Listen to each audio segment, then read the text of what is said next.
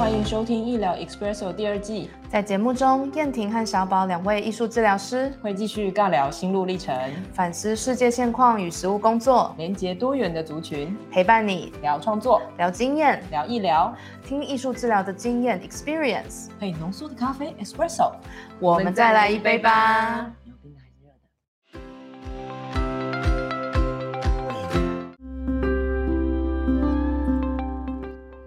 Hello，大家好，欢迎来到医疗 Expresso，我是小宝，我是燕婷。今天要谈论一个我觉得非常重要的主题。哦，除了是一个重要的主题之外，其实今天也是一个特别集嘛。嗯，因为我们今天在呃线上邀请我们呃大概跟我们有十五个小时时差的好朋友。呃，小奶，小奶，嗨，大家好，我是小奶。对，那今天邀请到小奶跟大家，呃，作为我们的特别来宾啊，其实就是因为想要讲这个重要主题啦。对，那其实就是我我们在与安置儿童与少年合作的过程当中，呃，我们的一些点滴，然后想要跟大家有一些整理和分享。嗯，没错，所以今天我也非常期待，就是在安置机构像这样的场域，然后不同身份的呃助人工作者，然后用艺术治疗的形式，就是有我觉得有很多专业跟依附主题的部分，是我很想请教两位，所以等等我们就开始吧。OK，那呃我在想说。小奶要不要先有一个小小的自我介绍，或是你想怎么让我们 认识你？对啊，呃，请。呃，刚刚会说是相隔十五小时，是因为我现在人在美国。嗯，对。然后之所以会邀请我来，我想应该是因为我之前是安置机构的专任心理师。嗯，对。然后跟燕婷有好一阵子的合作。嗯，对，对对对对对，所以。对，可能这是这是主要来这边的原因。对，连线连线录音的原因。对对对，远端连线。对，对啊对啊，其实就是就是小奶是我的呃工作好伙伴，然后在在与儿安置儿童的工作当中，就是我们有一些系统上的合作。嗯，然后我也想要借由小奶的分享跟他的嗯就是连接，然后可以更加的嗯为大家呈现出。比如说艺术治疗的工作在安置儿少当中是怎么样开展，甚至更多啦。我其实想要讲的是，嗯，和孩子们的关系，不管是在生活当中的陪伴，或者是治疗关系里面，它会不会有一些呃不同的变化，或是衍生出什么样的主题？对我觉得这些都是我们可以去一起讨论的。嗯，对吧？好的，所以很期待等一下我们三个或是两位的小访谈或对话。好的，那。就我想要先知道一下，在我就是安置机构，因为我觉得它有很多很多各种角色，专业角色，所以我想要先请小奶，就是博轩先介绍一下自己的角色，然后燕婷介绍一下自己的角色。嗯嗯，OK，然后我现在是呃，应该说我之前之前是在安置机构担任专任心理师，然后专任心理师这个角色跟大部分安置机构兼任心理师的角。兼任心理师的角色比较不同的是，就是我工作的场域，就是我工作行政业务也好等等的，就是在他们的生活场域里面，在孩子的生活场域里面，对，就不太会像是兼任心理师那样，可能接咨商的时候，或是跟孩子面对面晤谈的时候才会出现在机构，所以就会比较多的时间会跟孩子有更多的接触。对，因为我们的办公室可能就是他们生活场的一部分，没错，没错，或者是游乐场，对所以心理师的那个铺路感也是很大，对不对？因为几乎都在跟他们在一起，或者就在旁边。对对对对就会是有种这种感觉。嗯嗯嗯嗯，好的，好。那你身为艺术治疗师呢？嗯，我其实就是博轩所说的呃兼任的治疗师这样。对，所以所以其实，在呃我与机构之间的。呃，生就是场域上的重叠性会比较少，嗯，对。那与孩子们之间，其实就是在我们每周约定好的呃会谈时间，然后我们出现在那个我们约定好的空间，然后进入到这个场域和孩子们去做艺术治疗的工作，嗯，对。所以我的角色。会有更多的呃频率跟呃可预期性或是节奏，它会是固定的，对，所以它也是一种呃很稳定的那个在结构上可以给予孩子一些支持的的部分，嗯，对，那呃作为这个兼任的艺术治疗师呢。呃，当然，因为我的时间与频率不会像是波轩这样专任的角色这么的多，所以我其实有很多来自于孩子生活上的讯息，或者是说他们在诶，不管是校园啊或家园里面的状况，都是透过博轩这边去了解的。嗯，对，所以呃，对于嗯这个系统上的沟通与连接，我觉得其实从博轩这边得知到的资讯，都是对我的。呃，艺术治疗工作是非常有帮助的哦。对啊，因为我觉得这就是很重要的系统连接，对，嗯嗯，系统内、系统外部的互相合作。对呀，对呀。那所以我就想要请问一下博轩，是呃，身为就是你是专任心理师的时候，你是怎么考量要找艺术治疗师来合作？那时候你想的是什么？哦，我觉得这或许可以先提到，就是安置机构里面的孩子的状态。嗯嗯，没错，对。因为安置机构其实他们大部分，呃，其实安置机构的前身比较像是像育幼院这样的角色，嗯，对，然后但后续就是机构化之后成为了安置机构。那现在的就是安置机构的安置孩子，他们其实大部应该不是说大部分，是全部都是来自于县市政府的，呃，县市政府的转，也不是说转送。就是县市政府帮呃安排他们进入中长期的安置机构，嗯，对，就是当他们可能紧急安置，然后呃再进入到寄养家庭，然后寄养家庭，呃在寄养家庭之中，然后也发现可能没有其他亲友能够给他长中长期的照顾的时候，最后的一道防线就会是中长期的安置机构，是，对，所以就是因为这样的原因。呃，通常在里面的孩子的状态都会比较复杂一点，或者是他们在嗯进入到中长期安置机构之前，就会有很多辗转的，跟可能刚建立依附关系的人经历分离的这种东西会蛮多的。嗯，对对对对对，所以也是因为这样，所以然后再加上通常安置机构，像我工作安置机构收的年龄层，大部分都会是。呃，虽然规定是说是对对，虽然规定是说三岁以上，可是实际上目前的安置机构孩子大部分都是国小，嗯，到国中，甚至有一些可能是国小、国中、高中，但国小、国中的这这段年龄层会比较多一点。对，确实，对。然后因为现在的安置机构的孩子也越来越多特殊特殊性的孩子，就是他们可能没有办法，可能因为他们过去的经验或等等的，他们没有那么。呃，应该说发展上没有没有跟一般孩子那么的接近，哦，所以可能会需要更多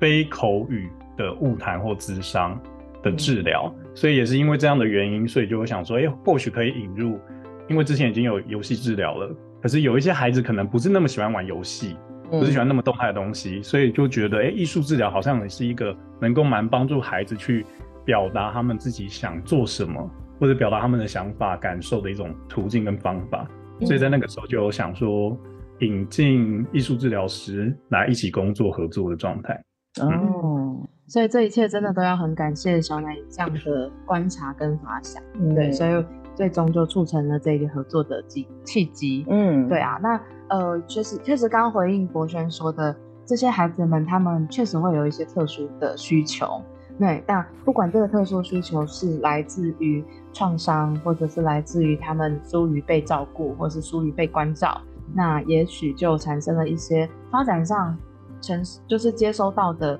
外界刺激其实没有那么的充足，嗯，或者是说他们的外界刺激太过强烈，对对，所以所以在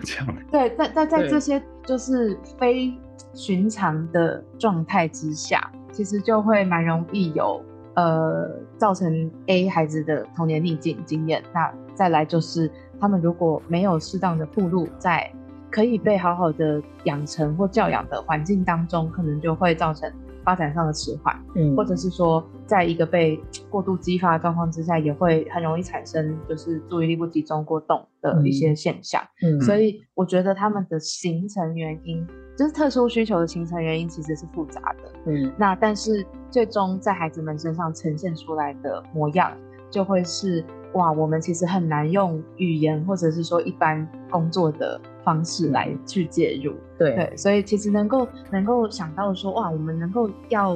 以非语言的或非口语的方式来介入，我觉得真的是很重要，对，没错，没错。那更不用说到，如果我们只是想要提供他们表达的途径，因为这些孩子们心里面也许都还有一些还没有办法被看见或被言喻的创伤经验。嗯，对。那有时候创伤的经验，它都是可以去透过身体的感官或者是一些图像式的经验去呈现出来。嗯，对。所以我觉得能够有嗯艺术治疗师在现场，我觉得真的会是很。很重要的一个牵扯，对对，确实是这样。OK，因为我刚刚听到，就是比如说，你看那个孩子从，就是博轩说的嘛，他要先从社政，对不对？社福单位哦，被评估，然后又要搞不好进入司法系统，对不对？什么父母离不离婚，他到底能不能跟安置家庭在一起，甚至到最后真的无法，然后他需要被安排到机构，我觉得那个时间，然后心理那个心路历程也是非常难受的。所以，我可以理解你们刚刚说的那个外在刺激可能非常极端，因为他就是在关系的拉扯，或者说那个分离的历程里面，而且他可能不一定知道确切发生什么事。我还有想补充一个，哎，我觉得外在刺激用不是不止大概是讲这些流程，嗯，因为我觉得更多更多孩子们他们经历到的是更强度的对待，包含暴力啊，或者是一些性创伤，对，就这些，而且甚至有些不是发生。在他自己的家而已。他们如果进入了，比如说一些育幼院的系统，或者是寄养家庭，这些这些事件也是有可能在其中发生。所以各式各样的悲剧，然后有让人觉得非常痛心跟不忍的事情，会发生在这些孩子们身上，造成这些过度的外在刺激。是对，对，就是这个转介的呃方向，或者说我们就是想给他一个稳定的关系跟照顾。但是在过程当中会发生太多的中介变相，所以这些中介变相等于是加成了孩子内在原本就在承受的动荡不安。对，所以其实他们在内在核心与依附关系上，通常都会是非常的混乱与不安稳的。对，所以是极度的欠缺一个稳定的安全感的情况之下，嗯嗯，大概会是这样子。是，所以进来的孩子就会是。有各式各样的年龄跟复杂程度，那我就想要请教一下博娟，是那孩子刚进来的时候，你在，因为你我刚刚说了，你你跟他们的接触性是很多的，所以身为一个在安置机构的心理师，一开始你是怎么面对，不管是刚进来的孩子，或是已经待在里面的孩子，你自己的，比如说你会怎么面对他们，或者说也许你会遇到的困难，或者是你觉得可能的疑惑会有哪一些？哦，嗯，我想到的会是因为像我们 像我们机构，其实如果要收孩子的话，通常会是由县市政府那边可能会有一些 可能公文或者是一些讯息，然后告知机构说，可能他们那个县市政府有孩子想要安安置到我们的机构里面来，然后那个时候其实我们就会派呃机构就会派出社工跟心理师一起去做个案呃。个访、个案访问等等的，所以我们就会到县市政府等等的地方，然后去做一些评估。那社工可能就会是跟呃县市政府的社工碰面，或是跟寄养家庭的人碰面。那心理师我的角色就比较会是跟孩子有第一次的接触。哦，那个第一次接触其实就会是在评估他可能在认知上面也好，或者是在呃情感上面、依附关系上面，然后跟。情绪上面的状态，嗯，所以大部分进来的孩子，通常新进来的孩子，通常是，呃，我这边就已经会有在其他县市政府的时候就有第一次接触了，对对。那后续的话，就变成他们，呃，后续如果我们评估，哎，这个个案我们可以，我们可以安置，就是因为也会去思考这个个案跟我们现在安置机构里面的孩子的属性有没有契合，确实，对，因为也要帮。就是新的个案思考，就是我们现在就有环境有没有适合他？那同时我们也需要去思考，那新的个案进来可能会不会对我们旧有的环境有一些不一样的变因？嗯，就是这些都会去思考到。对，那进来之后，其实我们也会有一些像是成长团体或者是小佳老师。小佳老师其实就是保育员或是 生辅员。对对，就有点像是他们替代替代父母、替代家长的这种概念。就是他们就也会，我们就会一起开，呃，带孩子进来之前，我们会一起开个会。那开完会之后，让所有人知道这个孩子即将到来这边，然后我们会有一些，呃。就是让他能够慢慢适应这个环境的一些活动或仪式，譬如说可能有成长团体也好，也有适应团体。那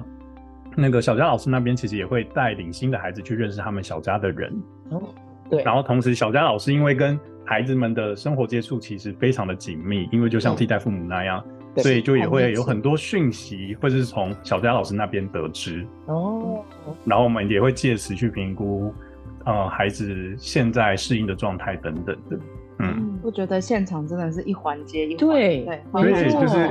所以系统合作真的在安置机构里面就还蛮重要的，嗯，真正的系统在这里，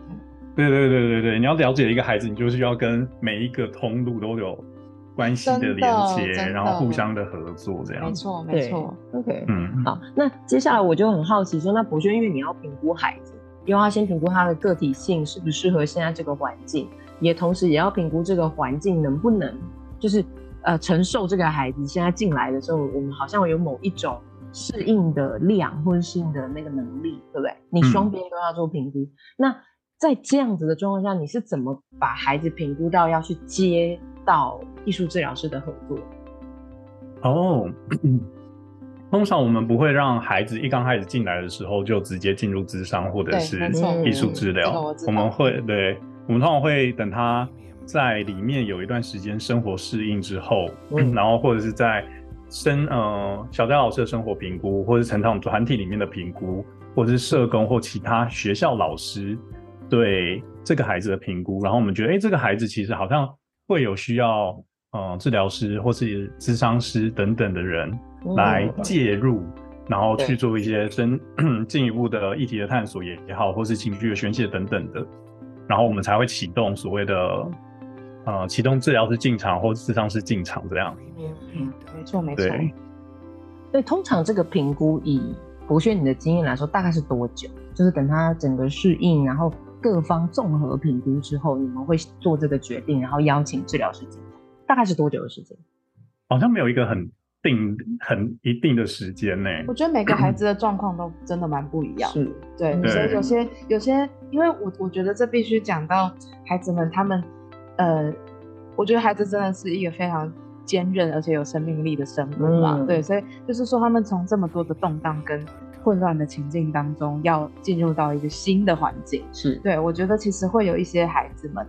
会呈现出一个让自己。努力的去适应环境的样子，嗯，哦，那这个时间呢，就是我们每一个孩子的时间轴都真的长得不太一样，嗯，对，有些有些人就是撑两周然后就不行，或者是有些人大概撑了三个月，然后也觉得说，哎，他好像都还蛮稳定的，嗯，然后结果突然间就出现了很多焦虑或者是很多很不安的一些状况，就是真的是看他们内在的历程跟外在的适应到底到什么程度，然后是不是有一些。行为啊，或者是说他呃呈现出来的样子开始有一些转变。嗯，那因为我们知道这些孩子都经历过一些就是真的很动荡的经验，所以我们也有也会很小心的观察他们在现场是不是好像被勾起了以前的创伤经验啊，或者是说哎因为某些人际互动的经验导致他们去回想到以前那些很不很不 OK 的依附关系。那这些都是非常有可能会触发他们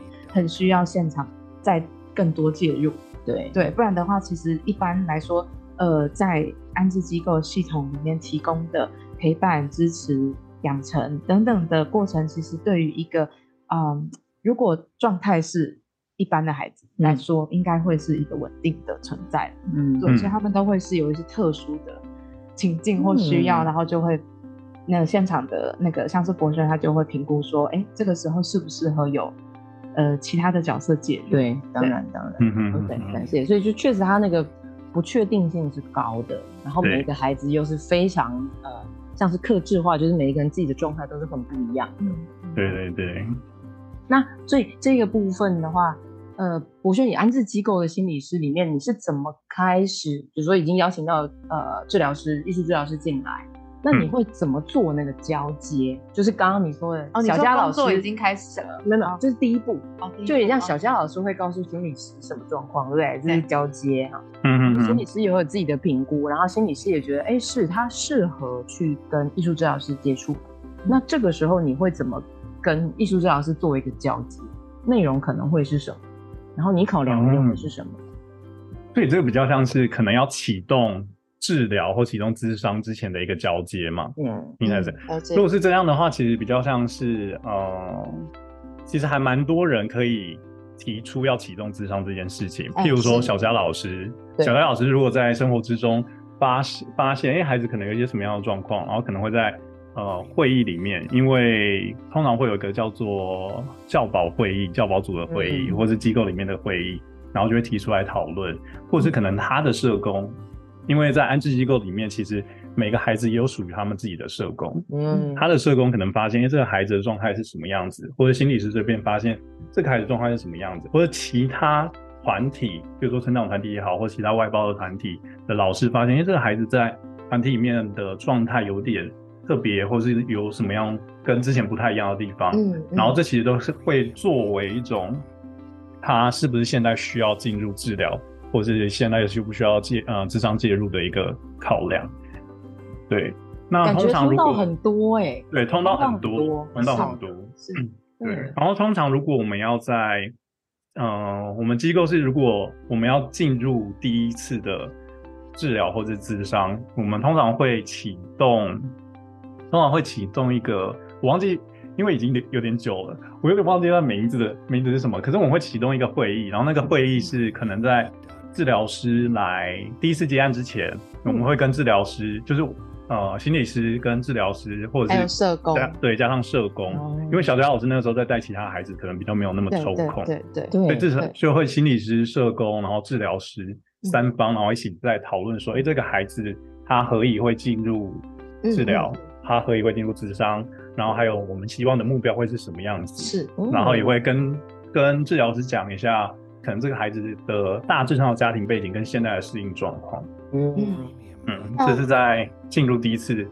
之前会做的事。是的，所以就是拉拉回来我这边的视角的话，其实就是我每次接到个案的转介的时候，其实都会有一个转介会议。我觉得我就是在在讲博轩的这个。这个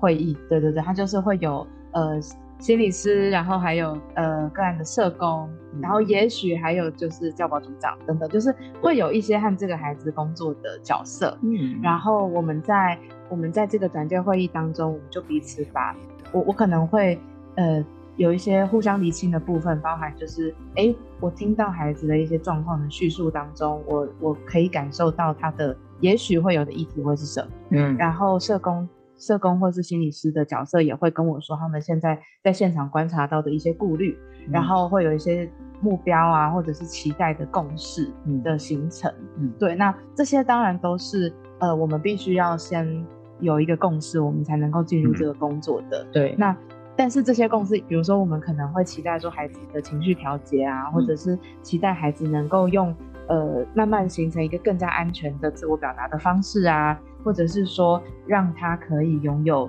呃去梳理自己的内在议题的一个空间，包含比如说一些哀伤跟失落啊，或者是说有一些呃愤怒等等，就是他们会会能够透过艺术治疗的这个空间来去呃处理这些议题。嗯嗯，那所以我们这些都会在一开始的时候跟工作者的伙伴说的很很清楚。对，但是通常就是。在进入到这个艺术治疗的历程当中，其实也会很像呃浪潮一样起起伏伏，因为孩子们的状态真的就会是起起伏伏。OK，我们就是缓缓慢的，而且非常滚动式的去达到我们的目标，而且有的时候也不是只在艺术时光里面，呃，艺术治疗里面达成这个目标。嗯，对，那。有的时候是在生活当中，无形之中，我们渐渐的往这个地方一起迈进。嗯，对，所以我又觉得，就是除了转介会议之外，跟现场伙伴就是不时的去呃确认核对，然后呃每次结束之后的交接，都会是这个系统合作里面很重要的一点。哎，那这个部分我就想请教燕婷是，因为身为一个外部治疗师，对不对？那我们确实就是没有那么多跟呃家园的孩子保持那么多的接触。那可是你在准备这些，因为我刚刚听到有很多环节啊，你好像要先跟人家开会，你还要跟孩子工作，还要自我准备，你甚至艺术治疗师还有美才，还要写记录呢。对对对，所以 我也很好奇，我也很好奇，说你自己在心智上的准备，或是心智空间上的准备，怎么去准备这些？既是行政，又听起来很像额外时间，但也不可以这样说，对不对？就是好像有很多的时间你要去开会。你要准备这些东西，你是怎么准备你自己进入安置机构的呃治疗师的这个身份？我觉得这个还是很不容易。嗯，哇，我觉得他，我可以从不同的层次来回答这个问题。嗯，因为其实，嗯，会会观察到说，我作为一个就是兼任的工作者与就是专任的工作者之间，其实会有一个。平行的历程，嗯，那这个平行历程就是我们其实都会投注比自己原本想的更多的心力，嗯，然后对对对，那那这个这个平行的感受是我也有，我相信小奶也有的，对对，那那就是这个这个平行的历程其实会来自于安置儿少这个族群的工作的本质，嗯，对，然后也会关系到说在安置机构工作这件事情的本身，好像就会是这样的。一件事情，嗯，对，就是如果我们去看它的话，就是我们要在一个不完整甚至破碎的个体上去建构一个可能安全的结构，或是可能安全又稳定的，嗯，角的空间。嗯，但是其实这个空间并不是一个物理空间安全就好了，嗯，就是我们可以让孩子有一个很很舒服的床，可以有一个就是呃自己的。房间或自己的书桌等等，就是一些就是生活物质上的建构，这些都有。嗯，可是在一个非物理，就是比如说关系或者是说心理的安全空间上，嗯，我觉得对于孩子而言是很难去建构的。那当然，小佳老师跟呃，就是代佳老师啊、生辅员都没有办法真的去取代父母的这个角色。那所以，当我们期期待说营造一个。安全的关系与安全的互动这件事是有很多人一起做成的时候，对我觉得它就会变成这些网的点跟点之间其实是需要互相沟通才能够知道我们现在到底在做什么。嗯，好，那所以说我觉得对专任工作者来说，一定他们就是会用更多的时间来去确认现场状况，确认孩子的状况，然后呃，甚至在。互相补足我们的工作角色转换之间的界限之间，我觉得其实都会额外需要有一些粘着剂，或者是呃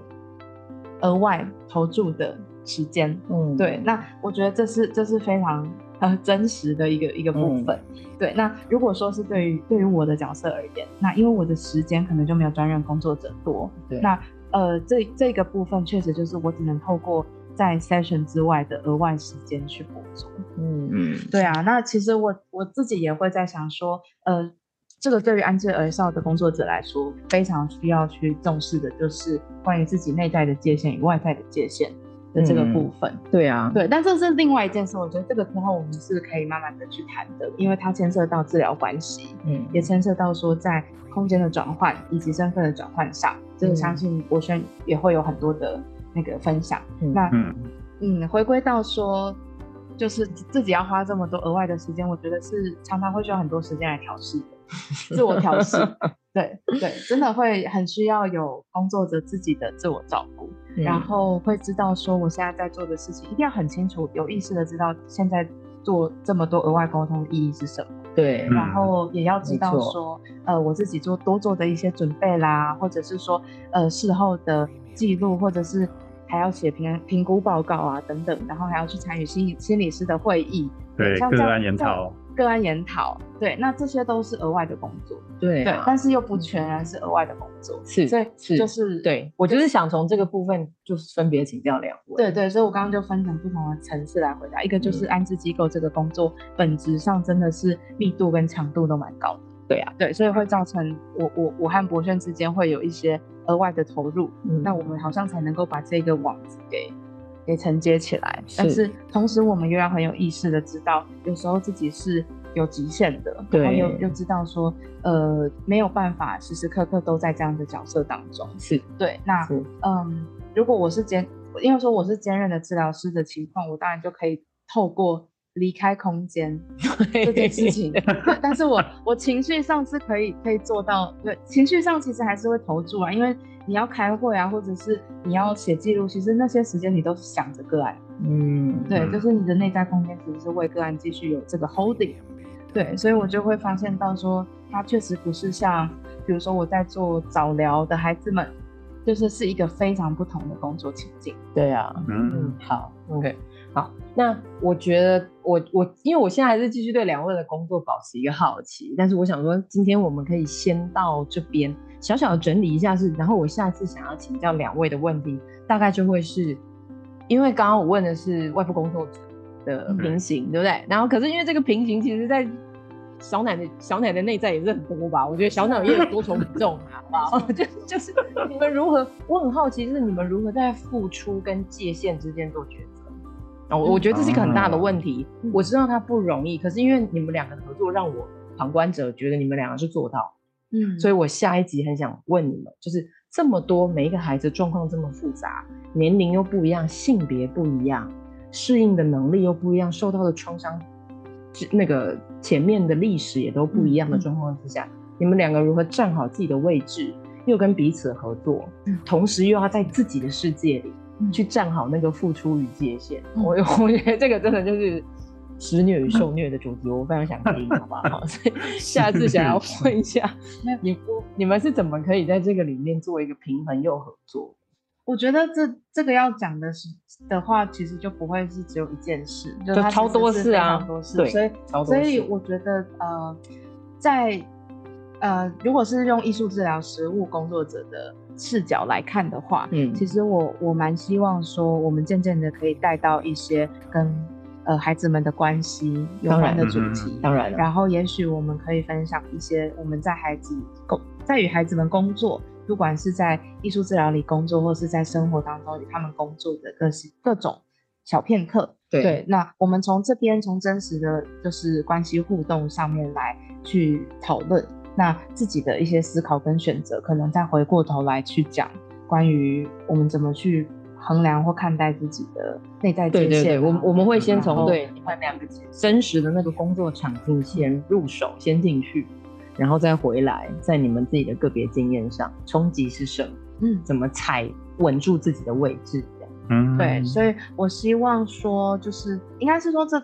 这这系列啦，就是其实我也有一些私心，就是想要跟小奶一起去整理我们对安置儿少的经验，因为我觉得小奶真的已经他已经开始整理了啦，已经很有 很有一些就是去回顾这一段经验跟。就是在他与孩子们之间很珍贵的那些点滴，是对，没错，就是也借由他的呃力量，就是我们也可以一起回过头来看看艺术治疗理念跟孩子的工作，没错，那我也可以有一些分享跟整理，这样，所以下一集大家就可以期待，我们现在是预先，对不对？先准备一个场景跟不同的助人者。艺术治疗师的位置会在哪边？嗯，然后之后我们会讨论一下一些很重要的关系，尤其是依附关系上面，课题关系。对，然后他有受伤，我们如何在过程当中正在修复或是涵容？然后这个里面会有怎么样跟艺术治疗相关的部分？艺术治疗师如何自处？然后如何使用美才跟孩子工作，同时也保持关系中自己的稳定感？那当然，嗯，专业心理师也是。是。好，期待下一集，感谢，